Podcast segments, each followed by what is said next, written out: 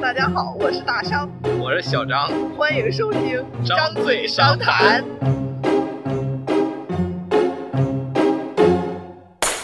刚刚跟小张去看了《独行月球》，好久没有含糖量这么高的片子了。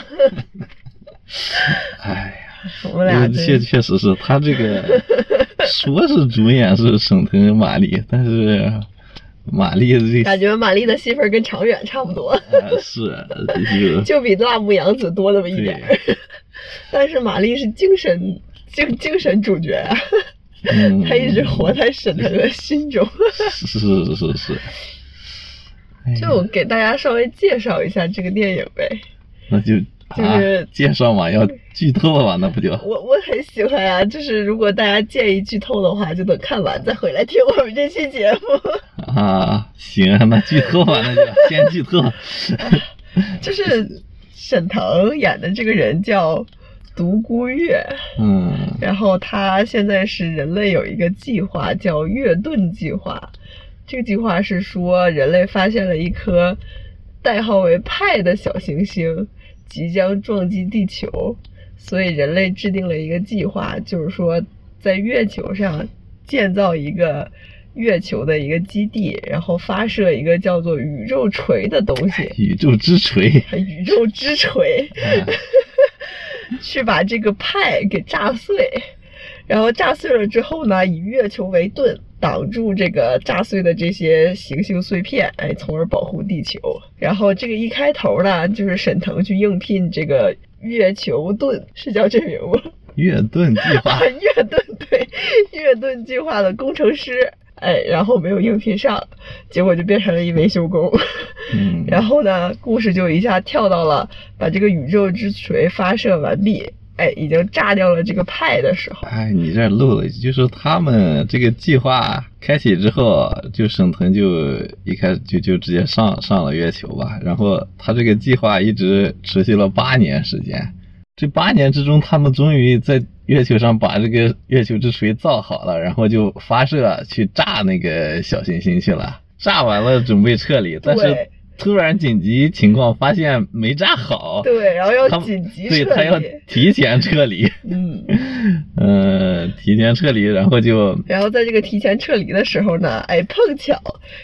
这个这个独孤月就是沈腾演的这个角色，哎，在给他心爱的马来西写信，嗯，然后就屏蔽了一切的警报。他就没有看到人家的这个紧急 撤离通知。对，结果直到还剩十几分钟的时候，他才忽然从余光里看见了一艘火箭冲天而去，然后开着他的月球车狂飙到了这个 发射基地门口，结果还是没赶上。嗯，然后就是别人就都撤走了，最后就月球上就剩下他了。对，然后就是说那个小行星那个碎片呀，就是他因为没扎好，所以有一部分还是有一部分落到月球上，然后更严重的是有一部分就直接落到地球上了。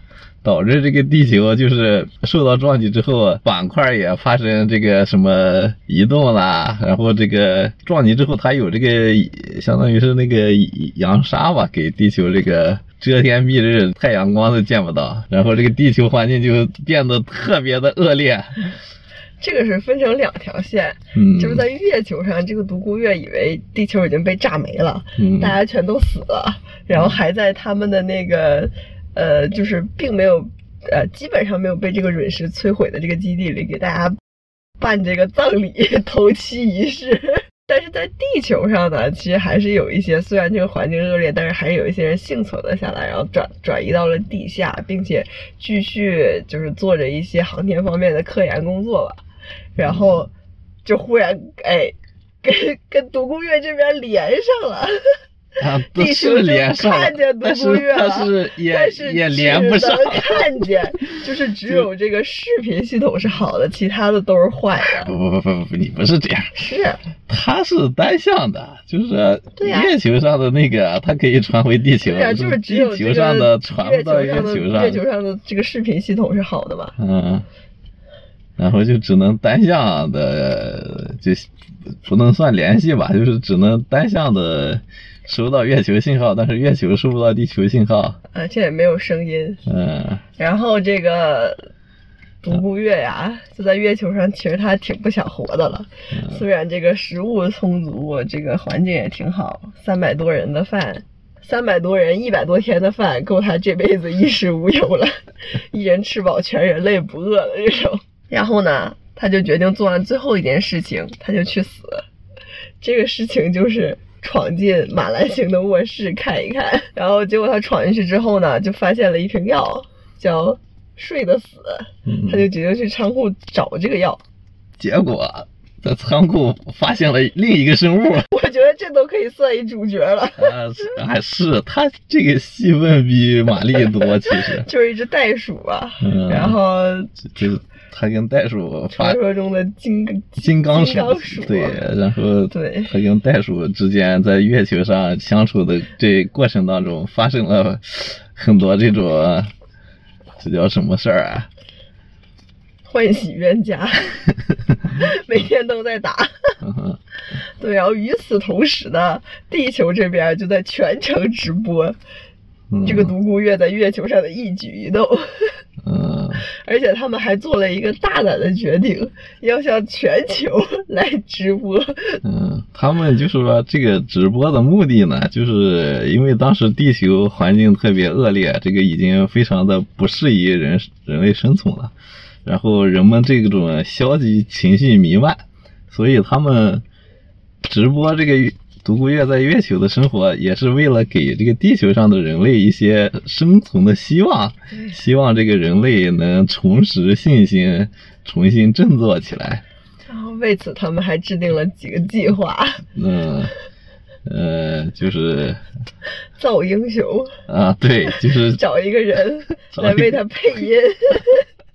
对，因为他本身其实他在月球上这个生活的时候，他特别搞笑，不像是一个英雄嘛，所以他们地球上这边就觉得他这个可能不够正能量，所以他要给他包进行一些包装，对，然后就给他编一些这种呃故事设定啊什么，然后还立人设。对立人设，然后要也要不能让他这个声音实时的只传回来，因为本来就传不回哎，来。对，就只只能让他这个呃传他的画面，然后给他找一个专专门的配音演员来给他配音。后来发现这个配音不太行，他们又找一个，就还是那个人就变成这种现场直播解说了。哎，这里边还有一个细节，就是他这个计划有一步说，哎，大家要是不相信怎么办？嗯然后给的方案是劝导他们，结果下一个镜头就是两个不相信的人消失了。这个我觉得也挺敢拍的嗯 啊。然后这个独孤月在月球上心灰意冷，准备要死，要要要，哎，准备要死的时候，哎，忽然他发现这个通信系统有声音了。嗯，然后他就这个时候他就觉得，他以为是这种地球上有人类存活，而且给他发了这个信号嘛。实际上，地球也确实在呼唤他。对，但是呃后来发现那个声音根本不是地球上给发出来的，是这个他那个袋鼠碰到了一个一根线给他弄出来的。但是当时他是完全不知道，他就看到这个信号之后，他就一下就有了活下去的勇气，然后就开始这个，哎，他是想起了传说中的阿波罗十八号。啊，对对对，他就开始利用这个月球上现有的一些条件，就想通过一些自己的方法来返回地球。然后就是，首先就是他要找一个这种飞船，是吧？对，然后他就去找到了这个阿波罗，阿波罗十八号，利用他的维修工技术进嗯行了一番修理，嗯。然后发现他的发动机系统是完全坏掉了，得给他找一个动力。嗯。他就想起了他们之前的月球基地有这个宇宙之锤，嗯然后他就因为那个，但是这个基地吧，离他现在所在的这个地方大概有一千四百多公里。他其实离他那儿不算远，在他那个不是在他的东边嘛？有八千公里，对吧？但是但是如果是哎呀，这不可以不用讲这么细，我觉得。我记得是八千公里，但是如果他直接往那边走的话，在嗯白天之内只能走一千四百公里。嗯对，就是因为它的那个它那个月球车是要通过太阳能来进行供电的，如果没有太阳的话就没有动力，而且月球上如果没有太阳的话就会很冷，就会有生命危险，所以一定要在有太阳的环境下来进行运动。但是它如果这么走的话，一天之内是肯定不能过去的，把它拉回来的，所以地球上的人就被他揪心。嗯，最后他想到了一个绝妙的办法，结果发现，哎，他想去的地方在东边儿，他却是想往西开的。嗯，后来发现就是他在追着这个太阳的轨迹在往西走，绕一大圈之后也能到那个地方，而且它这样的话，就是因为往西走的话，它可以跟着太阳走，就一直有这个，相当于一直有太阳能给它提供动力。它就可以，虽然时间长点儿，十六公里每小时，对，虽然时间长点儿，但是它哎，这个是还是可以到达那个地方的。然后，嗯，然后就是取到了那个发动机嘛，在这个途中，嗯，还遇见了袋鼠，把袋鼠给对袋鼠车掉了。哎，对，就是返返回途中，他就是开着车唱着歌，一不小心把这个他袋鼠在他那个车后面一个挂斗里，然后不小心就那个袋那个挂斗 掉了，他不知道，然后就他跑了老远，发现了，发现的时候他这个就返要返回去。救袋鼠的话，他这个又又遇到前面说的那个问题了，就是说这个马上就天黑了，他就回不去了，然后就要纠结该不该回去救救袋鼠。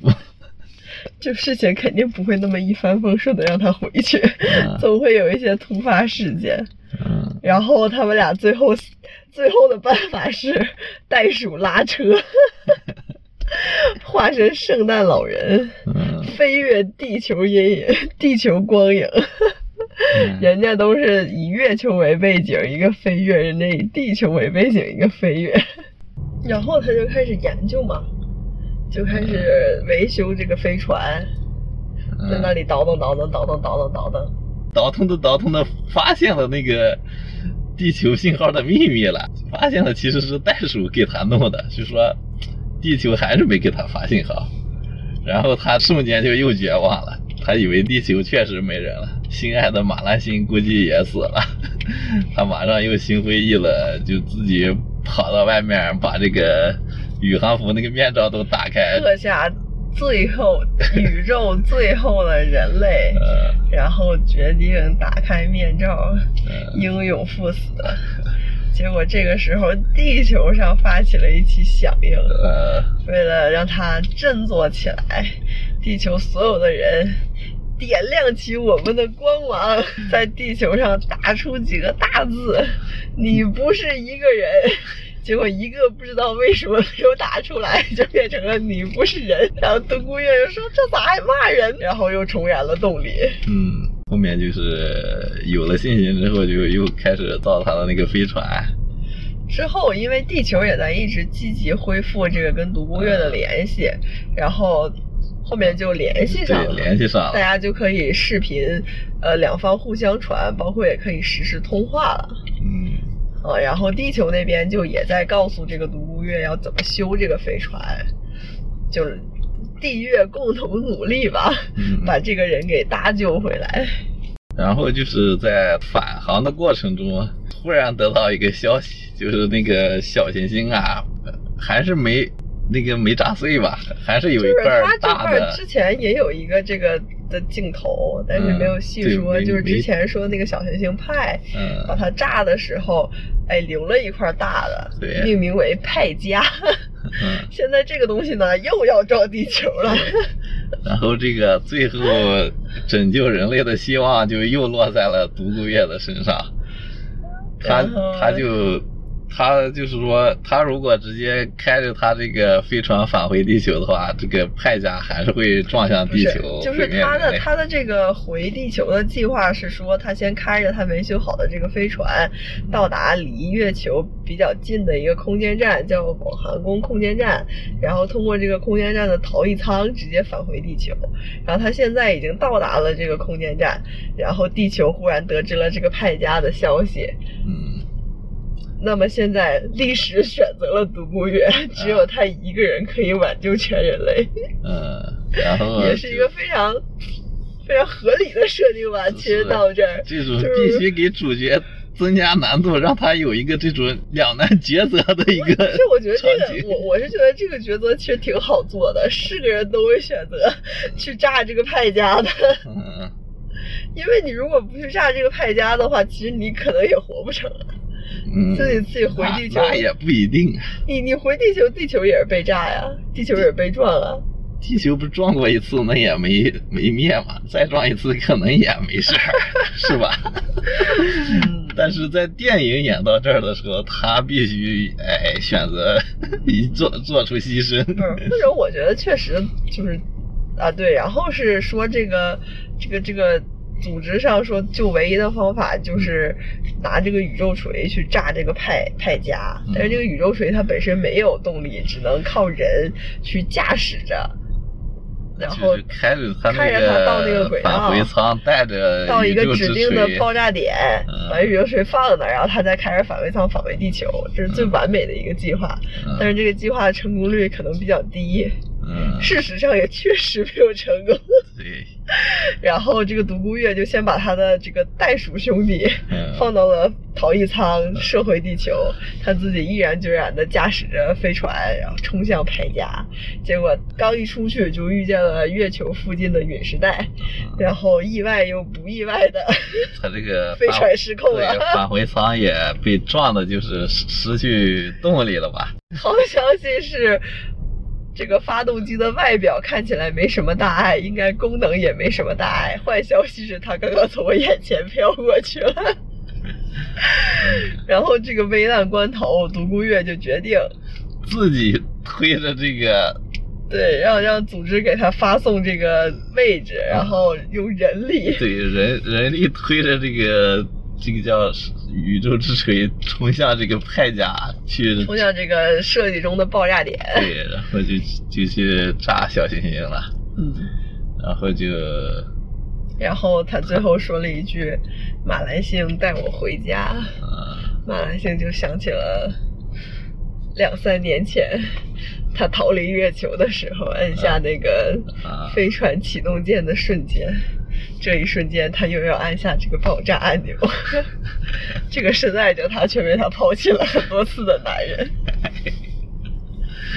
哎，然后之后就基本上结结束了，结局了就过了十十几年，人类又开始又又等又去月球人类，人类人类重建文明的速度超乎了我们的想象，然后大家就把这个生态环境也搞好了，而且重返月球的计划也开始实施了。对，然后我觉得它后面有一个特别美的彩蛋，嗯就是说当年派加的这些呃炸完之后的这些陨小小的陨石颗粒，本来应该被这个月球引力所吸引，但是他不知道为什么被地球引力所吸引了，然后在地球外面形成了一个很漂亮的这种呃，一个环，对，然后嗯。然后就是说独孤月就确实带你回家了，啊，还还蛮美的，对，大概就是这么一个故事。它其实那个结局啊，我本来以为会有什么反转，怎么可能有反转？有反转多狗血呀！是啊，这个一般的套路不就是反转吗？但是喊个锤子他这没反转，挺好的呀，我觉得牺牲了，就就就都很很合逻辑啊。就。哎，他这个没反转，反而让我觉得这个呃电影高了一个档次。你是被电影毒害成什么程度啊？我哎真是无语。，不落俗套嘛，说明他是不是？那都是狗血电影的俗套。嗯，那说明还是哎，来说几个点吧。其实看完这个电影，我挺感慨的，是吧？就是说这种人类呀、你先感慨，人类在这个宇宙的宏大啊环境影响下是十分的多么渺小，啊多么的脆弱。啊。是啊，这不就是跟，哎，这种其实呃有有那种宇宙灾难片，好多都讲过这种。对，就是其实你每天活着，你不会想到这些，嗯但是一旦你想到这些，你就说，就感觉什么都好像无所谓了。啊，就自己眼前的那点小破事儿，在这个面前比起来，就完全不是事儿。唉，如果明天是世界末日就好了，这样我们就不用愁，不用愁钱，不用愁房子，不用愁吃喝。那可不一定。这种一一旦这种世界末日的设定，往往都是，如果人们知道马上世界末日了，整个世界绝对就乱套了。那没关系啊，你就乱那么几天嘛。乱的你这个正常生活都维持不了了，可能打砸抢烧啥都干。可以啊，我也去啊，你抢谁的呀？你你家里睡大觉，睡大觉被人砸窗户。那就砸呀。嗯，世界都要末日了，还不让人疯狂一把，全都给烧了。这个哦，你是这样想的吗？真的会这样吗？其实也真的会这样？其实如果开一个脑洞的话，确实有可能啊。是啊，我看，因为我是像但是我看那个《三体》里面，它就是讲这种。但是，呃但是我觉得人类文明发展到现在，其实可能也不会这么野蛮。哎，我觉得还是会的我。还是相信人类文明的。他没到彻底绝望的时候，可能还能残存一点理智，保持一点体面。等到真的是地球完蛋了，人类全都得毁灭，不是而且有一个固定的时间，说几天以后绝对毁灭。那我这几天还不是想干啥就干啥？对呀、可是这些来说，对你来说也没有什么太大的意义了。没你为什么要去抢呢？发泄呀，那这个我觉得这种人啊，他可能本质上就是性本恶的，就喜欢搞破坏的。现在之所以不这么干，是有各种东西约束着他，要遵从这种一个文明集体给他强加的一些这种规则，让他约束他不敢这么干。但是真要已经地球毁灭了，这些东西，这些外部的这种人为设定的规则无无法起作用的时候，他这种本性的恶绝对会释放出来。好吧，暂且这样。啊，哎，继续说你的感慨。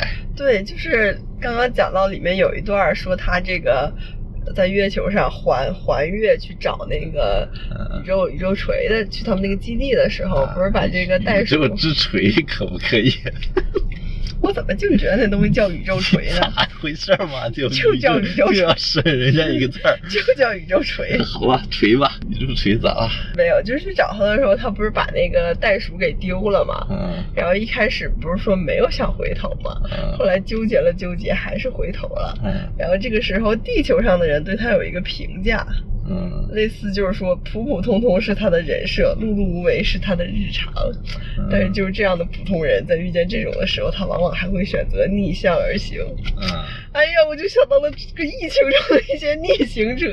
不顾个人安危 啊，对冲向这种一线，就是就是就是平凡的人做、嗯做着一做一些平凡而伟大的的事儿情，啊。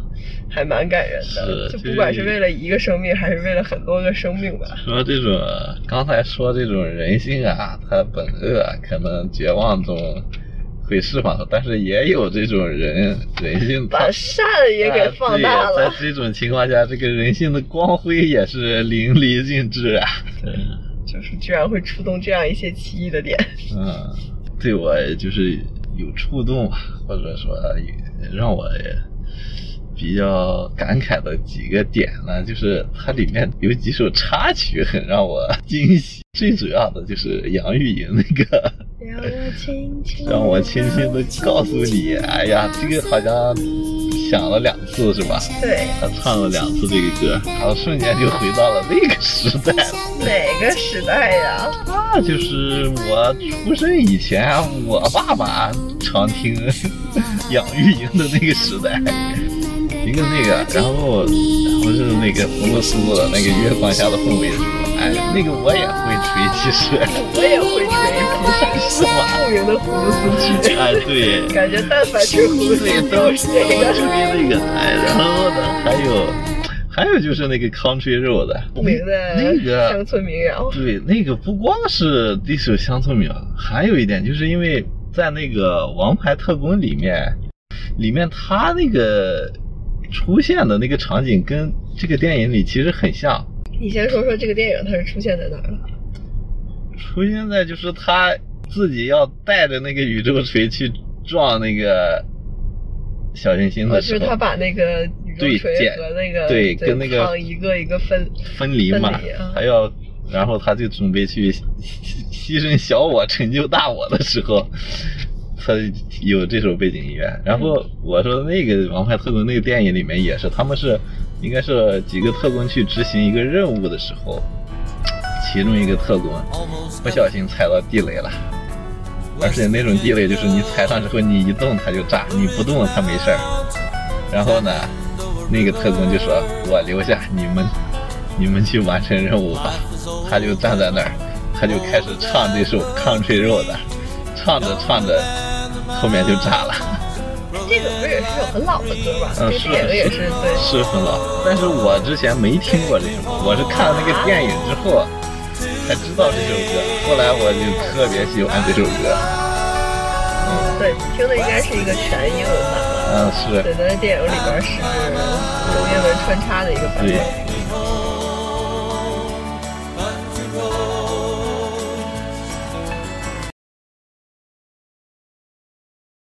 还有一首歌，还有就是他一开始的那个黄河的水干了，啊，那个那个地方我也觉得特别好，就是嗯他在月球上看见，最后还是这个派有一颗小陨石砸砸到把地球之炸了，后嗯然后他就这都是弄啥的？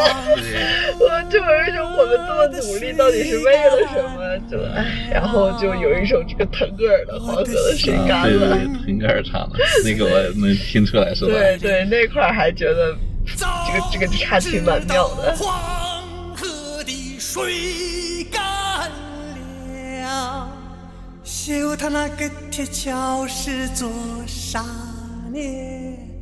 早知道这会长他不在了，写他那个情书是做啥呢？我们就说一下嗯看完之后推荐度，还有推荐度吧，推荐感那肯定要非常推荐啊。但是我觉得吧，可能不像那种西红柿首富那那么爆。但是我西红柿首富咋爆了？我觉得那个比这个要精彩。这个吧，它笑点也多，但是好像但我觉得这个故事比西红柿首富好呀，这个故事我还挺喜欢的。故事设定确实这个比较、比较特别，它跟这种灾难啊、跟科幻结合到一起，确实以前没见过这种喜剧。这个应该也比那个西红柿首富能多花不少钱，就那种月球上的特效什么的，应该还挺贵的。嗯，特效特效确实花多花一些，因为我之前看过他那个片花，嗯，他那个在绿幕拍的，对，他那个袋鼠是个人，是个人。嗯，人在那儿装着什么捕捉的动作之后，然后弄成一个袋鼠的。它其实有些东西，我觉得它，你要以那种科幻片来说，它有些地方是很不合理的。哦，我喜欢听这是趴，是吧？你来说说，我不知道。比如说，你就说只从他这个月球这个引力比地球小这个方面说，它里面很多东西就不合理。因为你看它那个在那些舱里什么的都是正常，像地球上一样的那种正常走动啊什么。它那儿唯一考虑到这个引力的地方，只在那个就是它在科学站的时候是考虑这个失重的，就是它它不是跑步在奔向那个哪儿了？那是在外在那个月月面上，它跑起来之后他就那个陨石砸的时候啊，对对对，砸的时候，对对，他要跑到那个陨石坑里面，然后他跑跑向那个陨石坑的时候，那块儿他是考虑了引力的，就是明显那个步态什么的就比较缓，然后跳的那个也比较远那样一波，那在月球上是应该是一个什么状态呢？应该就是他走的时候就就像他那种，你看他那儿，呃，就就是他跑向陨石坑的那那种状态不，，我的意思是物体什么的，物体。就是会像会像在空间站上那种飘起来吗？物体肯定你还是在正常是落在地面，但是人你在活动的时候，你正常走动的时候，你比如说跨一步什么，他就会迈的，就是这个人你稍微一走，他会一步会跨很大的，其实。但是他们就是他在月球月球表面的场景，嗯。其实还是有做这种这种这种感觉的，只不过在那个基地里，它都是一个正常的表现。嗯，你可以理解为它的基地是特殊处理过的，嗯。或者或者就它基地那块就是懒得做了，如果做出来也、嗯也很奇怪，其实。哦，是吗？对他这个肯定是考虑了这种这个观观影这种感受啊什么的。对，但是嗯他在他在空间站里有一个流泪的一个镜头嘛，然后那个眼泪还是那种失重的飞出去的水珠，嗯，也也也有一些细节。还嗯还有什么不符合这个科幻？你要从严谨的这种物理啊、科学方面讲，它很多设定就有 bug，就是不合理嘛。比如说通信中断了，陨石砸到月球基地了。单单把接收的这些系统全砸坏了，这个发射系统没坏。这个这个肯定是嘛，就包括直播的时候那么多机位直播的那么好。对对对，这这这个这个就不说了，，这个没什么意思啊！你是挑这个，啊，比如说他那个飞船发射的时候没有整流罩，整流罩就是是什么东西？他月球上发射那个好像可以没有，但是地他最后不是过了十年嘛？那是就地球上又发射的时候，他就没有你咋，知道他没有整流罩呢？那能明显的看，那个飞明显地船进去了。那明显能看出来，他就是直接 那个飞船安到那个火箭头上去了。你咋看出来的？人就是个就是个远景，在大山里边一个发射塔，嗯，能看出来呀，整流罩是啥呀？整流罩就是个罩子呀，他这飞船得在罩在里面。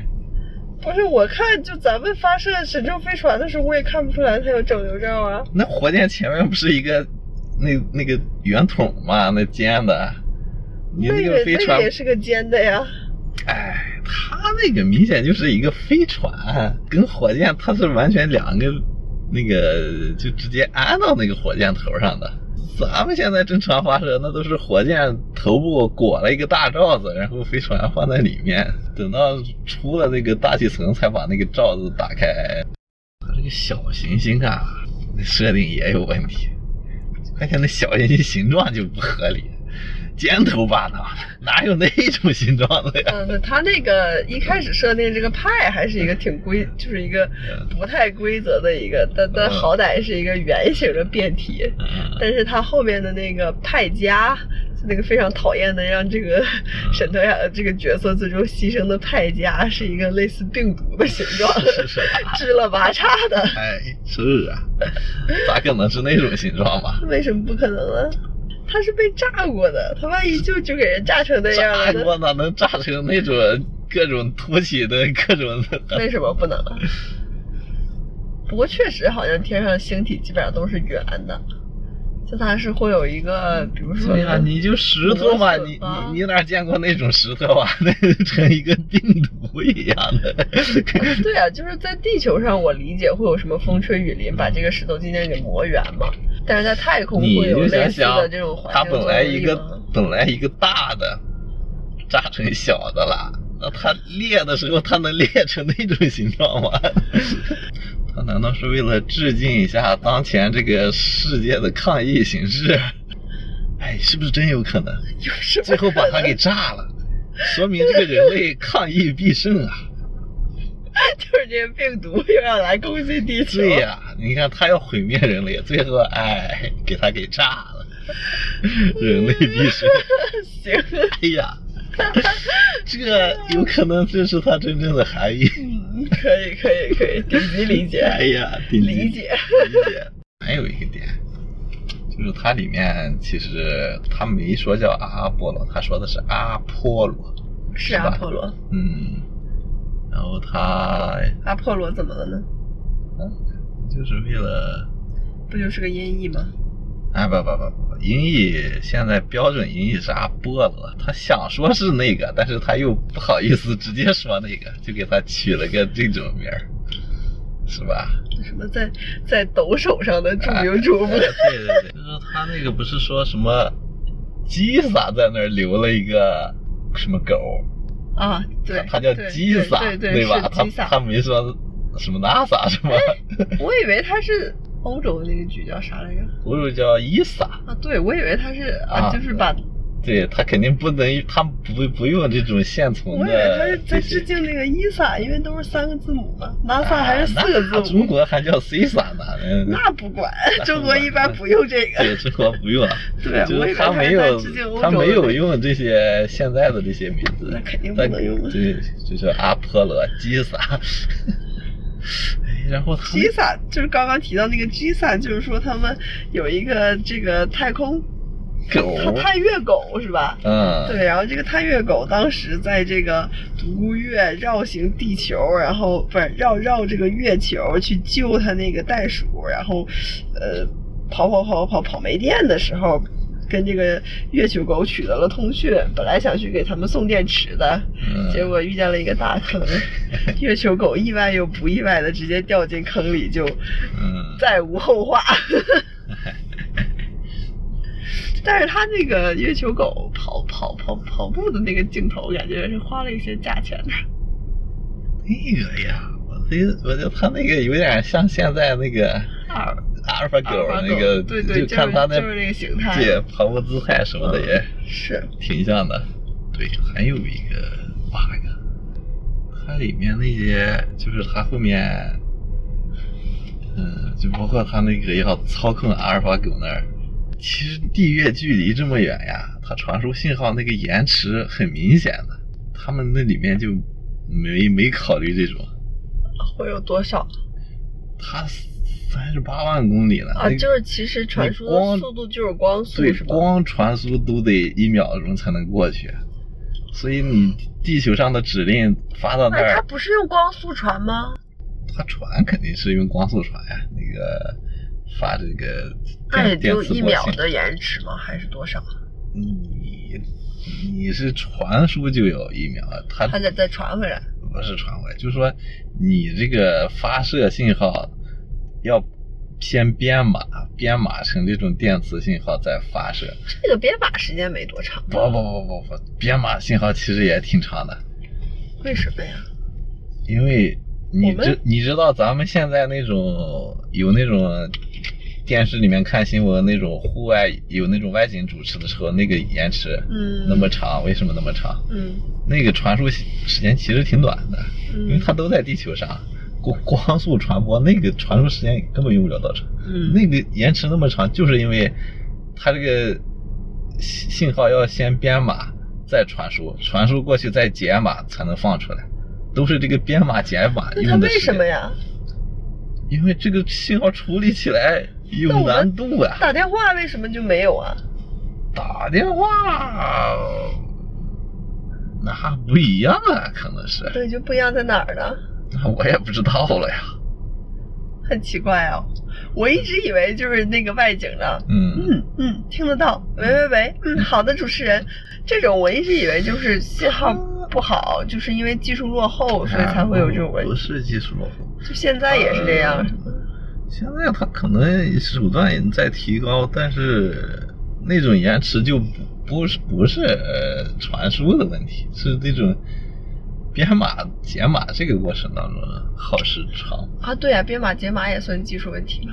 嗯，也算吧。它片尾很有意思，它片尾不是那种滚动的稳滚动的那种一个怎么说呢？不是滚动的那种资讯信息吧，都是一页一页 PPT 的那种。然后你看到最后的话，会有一只袋鼠冒出来，坐在一个类似于椅子的一个地方，然后它慢慢升起来，你发现是一个再见，袋鼠坐在那个剑的那一横上，然后袋鼠跟你挥手。Life is